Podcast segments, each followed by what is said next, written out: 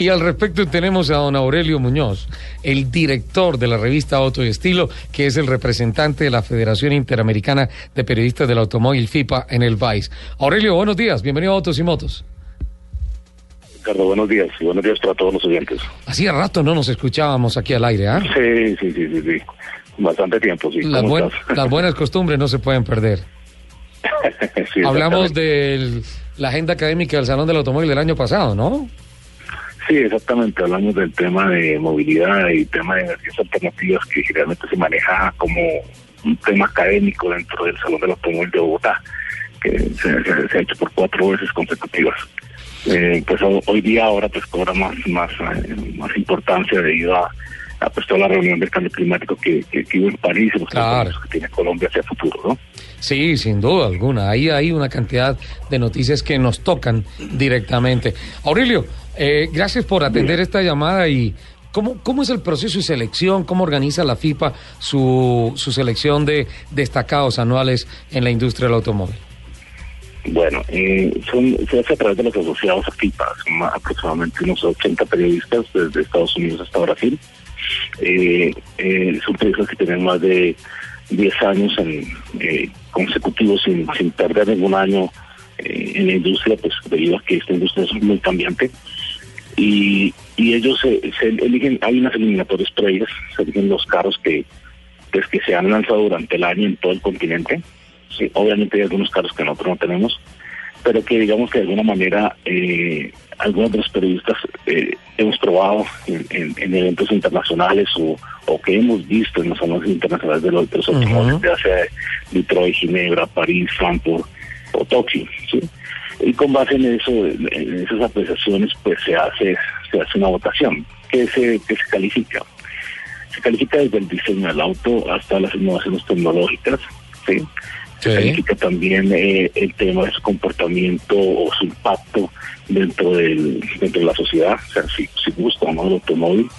Eh, y otros aspectos también que tienen que ver cuando son cuando hay países donde hay industria, donde, donde hay fábricas, por ejemplo México es muy fuerte, eh, lamentablemente pues Colombia ya desde hace varios años dejó de ser industrial Sí. y, y, y nunca había una fábrica en Colombia, ahora ellos son ensambladores. Entonces digamos que eh, eh, pesa mucho el caso de Brasil y México, los países de Brasil y México pesan muchísimo. Que finalmente son los, Estados Unidos. son, los, son los referentes desde el punto de vista de industria en Latinoamérica. Exactamente, o sea, lo que es México, Brasil y Estados Unidos, pues no hay nada que hacer, o sea, son, son los que producen los, los autos, porque pues los gobiernos apoyan apoyan la industria en los países. Aquí pues ya nosotros, pues tú sabes, nos, nos dedicamos a las commodities y pues estamos pagando las consecuencias de eso. Sí, Pero bueno, entonces, lo- sí, sin duda, y lo, y lo vamos a seguir pagando. Sí, es El triste. tema- ¿no? el tema es muy triste porque eh, eh, eh, la industria motiva el empleo calificado, el empleo de gente que va a las universidades, el empleo de gente que se capacita de verdad. O sea, otra cosa es hablar de agroindustria cuando tienes una persona que trabaja en el agro, pues que no. No, no es un empleo calificado realmente. Sí, No. saben mucho, pero no van a tener un salario acorde con su profesión. Mientras que este, estos otros tipos de empleos sí, sí tienen un salario eh, diferente, son reconocidos por sus capacidades, por su nivel de desarrollo, de investigación, y eso, eso se olvidó en el país hace muchos años. Entonces, pues, pues bueno, eso es una- un, un- panorama nuevo que nos toca, Ese es- gobierno tendrá que revisar. ¿no? Sí, eso es una reflexión para unos 20 programas, sin, sin duda alguna. Total, total, total, Dios, total, total. Bueno, entonces estábamos en el tema de la selección, todos los aspectos que mira la gente de la FIPA en los principales autoshows Sí. del mundo. Correcto, y, y carros que se prueban también. O sea, Digamos, por ejemplo, el carro ganó Serie 7 ya, ya, ya se probó, pero apenas se va a lanzar aquí en Colombia, pero ya varios periodistas de Colombia lo, lo probaron. ¿sí? El XC90, pues de Volvo, pues sí, es un carro que ya se lanzó aquí en Colombia y obviamente pues barrió por su tecnología y lo- su diseño, eso Sí. es claro, o sea, o sea, sí, no, no hay duda. Eh, en, en- en el Nissan Leaf va a llegar el otro año a Colombia. Y, ya es la, la segunda generación, ¿no? Sí, O sea, el- la se- el- hubo una, una primera generación de Colombia que pues, yo probé aquí llevándole a la escalera y eso, pero esta nueva generación ya viene con una batería que dura 200 kilómetros de autonomía, superior. Eh, el auto eléctrico que aquí se menciona que el caballo que no se ha visto acá era un prototipo hasta el año 2013, Sí. Es un auto muy parecido a los Canam, Sí. totalmente eléctrico. ¿sí? Entonces ese auto eh, yo pienso que en algún momento vendrá aquí a Colombia. En, en otros, en, en Centroamérica, eh, ya, Ya, ya está rodando, claro que está Está rodando. rodando. Sí. El libro del año, el libro del año que, que, que estás, que no estás muy de acuerdo, No. es la cuarta generación del Toyota Prius. eh, Prius. Ese carro apenas salió hace cuatro meses. No Sí, sé, me, da la impresión. totalmente, ¿no? Sí, me da la impresión, Aurelio, no sé, eh, honestamente por toda la línea que traía Prius y todo eso, creo, creo que tal vez ahí está eh, a su favor el tema como ha tenido una venta mucho más eh, uno a uno que, que los Porsche, porque, porque claro. para mí yo creo que, que en un mano a mano eh, el Porsche Panamera debería ganar ahí, pero sin duda alguna en el mercado el Prius se va durísimo contra el Panamera y le gana. no, pues, es el más vendido del mundo. Pero, pero incluso básicamente aquí lo que se calificó, yo, yo tuve la oportunidad de ver un poco la- el, el tema de las calificaciones, eh, ganó por el tema de- del, del cambio de diseño que hizo. El carro cambió totalmente. Entonces, entonces eso nos favoreció mucho para poder ganar. Eh, pero mira que no está muy lejos del, del Panamera. El Panamera quedó solamente dos puntos. O Dos sea, puntos. 110, dos que puntos, es la ¿no? categoría más apretada. 110 contra 108. Y ojo, que el Correcto. tercero estaba ahí cerquita, con 102, Sí. que es el ah, Cayenne El híbrido Cayenne. de Porsche. Ajá, que, que ambos ya se venden en Colombia también. Obviamente, pues, esos precios son de Porsche, ¿no? Son, son Ujú. Porsche es, es otra cosa, ¿no? Es diferente.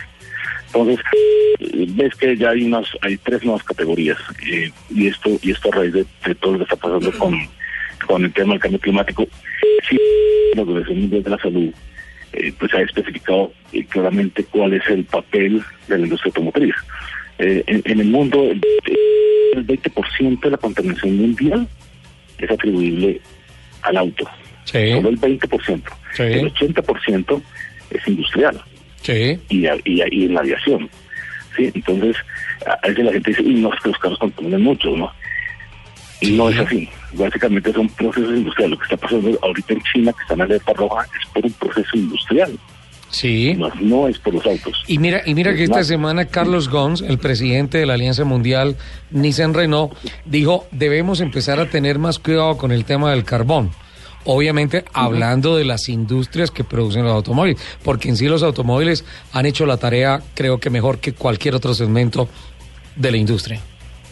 Pues total, mira, tan, tan esas, tan es tan cierto lo que dices, que ya en este momento ellos ya no están hablando ni de autos eléctricos, ni de autos híbridos, ni de autos hidrógeno, de hidrógeno, que ya está, Ujú. que Toyota ya está vendiendo en el mundo desde a partir de este año, Toyotas, eh, Toyotas con hidrógeno, Sí. eh, eh, y otras marcas también, como BMW, que es pionera en hidrógeno también, ya, ya tiene Ujú. muchas series de pruebas en Europa con mucho éxito.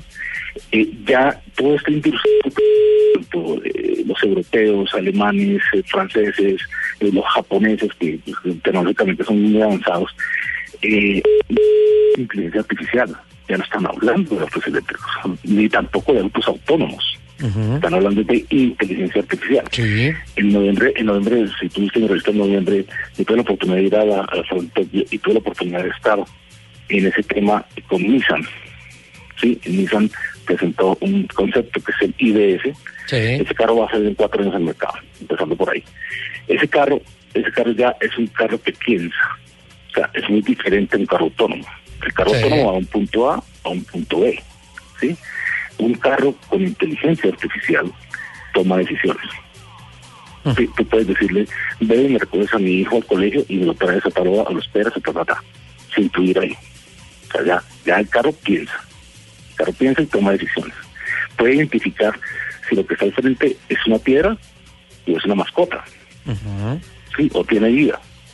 Puede identificar los temas que nosotros vimos en Japón, incluso en Yokohama. Eh, puede, esto, esto a través no solamente de cámaras, sino a través de radares, a través de sensores. O sea, tiene una cantidad de, cosas que tú ni ves en un auto, pero las tiene puestas.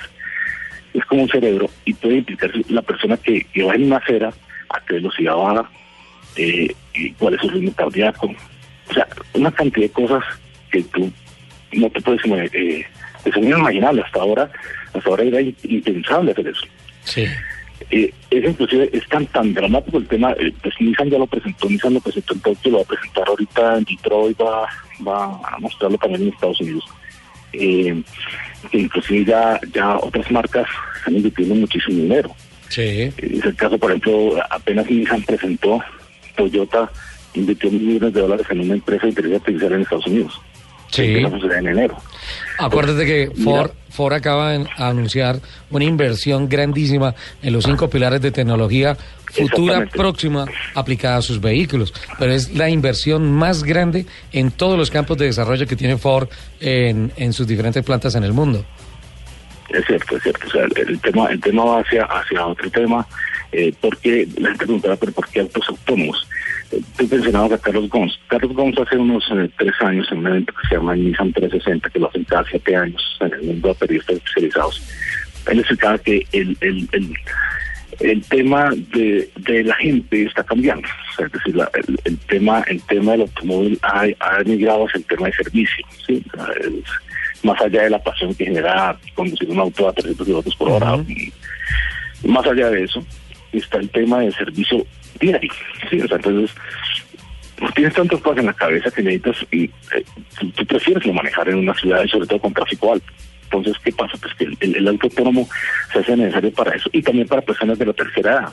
En ese momento, estoy hablando hace tres, tres o cuatro años, se hablaba de eso, pues un servicio para la gente que tiene problemas de movilidad, para la gente de tercera edad que, que, caramba, también eh, ellos ellos ellos no quieren ser una carga para nadie, pues, y, necesitan movilizarse dentro de la ciudad. Entonces el auto autónomo se pensó primero como esa solución. Pero mira, en tres años... ¿Cómo ha cambiado? Ha cambiado... A un, ritmo, a un ritmo dramáticamente. Aurelio. Dramáticamente. Tanto que en Tokio, o sea, en Tokio, perdón, en, en, en, los próximos Juegos eh, Olímpicos y Paralímpicos del 2020, el ministro japonés anunció que todos los carros que van a estar en Tokio tienen que ser autónomos. Sí. Todos. Sí. Pues mira hacia dónde vamos. Y, y el alcalde de Tokio hizo el anuncio hace unas tres semanas aproximadamente que en el año 2020 Tokio va a ser la capital mundial de la conducción autónoma e inteligente. Y es lo que se ha trazado la alcaldía. Aurelio, tengo que pedirte eh, que nos acompañes un momento porque tenemos que cumplir con unos compromisos de, la, de las 11 y 30. Eh, ¿Nos esperas un momentico para redondear la nota contigo? Muchas gracias a don Aurelio Muñoz, el director de la revista Auto y Estilo, representante de FIPA en el país, Federación Interamericana de Periodistas del Automóvil, por acompañarnos en el resumen de noticias, voces y rugidos y por compartirnos eh, sus impresiones con relación a las votaciones que ya se hicieron oficiales de los premios FIPA con relación al auto del año 2016, a la SUV del año 2016, al auto eléctrico de cuatro ruedas del año, al auto eléctrico de tres ruedas del año, al auto híbrido del año 2016 y al piloto del año 2015, la temporada que acaba de terminar. Destacado cuatro colombianos dentro de los diez más votados en esta categoría. Y pues destacado también que el Pechito López es el primer piloto que consigue dos veces esta distinción y lo logra de manera consecutiva.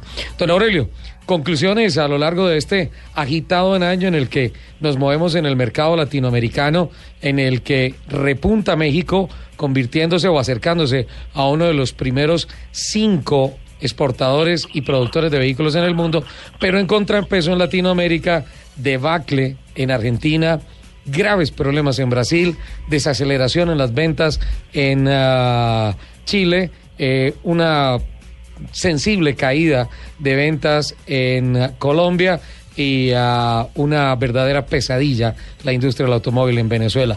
Duro cuadro latinoamericano para la industria del automóvil este año, Aurelio. Sí, lamentablemente sí. Eh, pues la caída de Brasil es, bastante fuerte. Pero hay unos temas, unos temas estructurales en, este país que pues, pues eh, también tienen incluso en jaque el gobierno por temas de corrupción y otras cosas. Eh, pues llama la atención mucho el crecimiento de México. México, México definitivamente ya pasa a Brasil, de hecho ya lo pasó. Ya lo pasó en, tema industrial, de, de, de, tema industrial automotriz y, y, pues obviamente se, se, se, conformó pues un, pues un país muy fuerte en, en, este tema, pues obviamente su, su principal mercado es Estados Unidos, obviamente. Pero pues eh, eh, la ventaja de tratar de comercio con México que nos permite a nosotros acceder un poco un poco más a, tecnologías avanzadas, a tener eh, con un precio asequible, sin, sin el impuesto arancel que, que es castigado para, para otros orígenes. Eh, ¿Qué viene a futuro? Pues no sé, el, tema el tema es incierto, es muy difícil saber qué pasa con la economía. Eh, eh, tú sabes que el dólar no no sigue subiendo y no tiene un techo, no tiene un techo. Eh, no se sabe cuánto irá a llegar. Sigue, sigue, sigue subiendo mientras el petróleo sigue bajando. la, decisión de la OPEP de abrir el, la llave pues eso genera una sobreproducción y pues los precios bajan. Y Colombia, pues como el del gobierno de Pastrana está viviendo eh, de los commodities o el petróleo, eh, los recursos naturales, pues obviamente eh, pues estamos, estamos en, un proceso difícil, un poco, un poco diferente, ¿no? Tiene que el país realmente, realmente cambiar hacia, hacia el tema industrial, no sé cómo irá a motivar el, actual gobierno el tema de la industria en Colombia. Pienso que se tienen muy buenas oportunidades con el proceso de paz y se llega a firmar. Yo pienso que en términos de confianza, ¿no? En términos de confianza, pues puede traer la inversión extranjera, puede ser beneficioso para el país, eh, pues está la esperanza de que eso suceda. Eh, hay que, pero, pero como digo, es muy difícil, ¿no? Yo creo que el economista que dijo hoy día eh, es que el dólar va a llegar a tanto, pues eso es una... eso, es, un cuento de no te lo puedo creer. Eh, no te lo puedo creer porque pensaban en un, en un dólar de 2.300, 2.400 pues al final del año y mira dónde vamos. Pero bueno, ese es el tema. Eso no, creo que, que a veces como que es mejor ni, ni, ni, ni, ni escuchar ni le das predicciones porque han sido erradas. Don Aurelio, es un tema diferente. Esperamos que el tema del dólar no tenga ninguna afectación en las ah, arcas de Auto y Estilo para los regalos de Navidad del staff periodístico de, Autos y Motos. Lo mismo en Blue Radio, por favor, lo mismo en Blue Radio. Aurelio, me encantó saludarte y que hayas compartido esto con todos nuestros oyentes. Una feliz Navidad y, y las puertas están abiertas porque creo que eh, tenemos que arrancando el año hacer un programa de análisis y tratar de perfilar la ruta para la industria del automóvil latinoamericana y colombiana para el 2016, ¿vale? Claro que sí, muy importante. Bueno. Muchísimas gracias, un abrazo. a ti, muchas gracias, lo mismo. Saludos.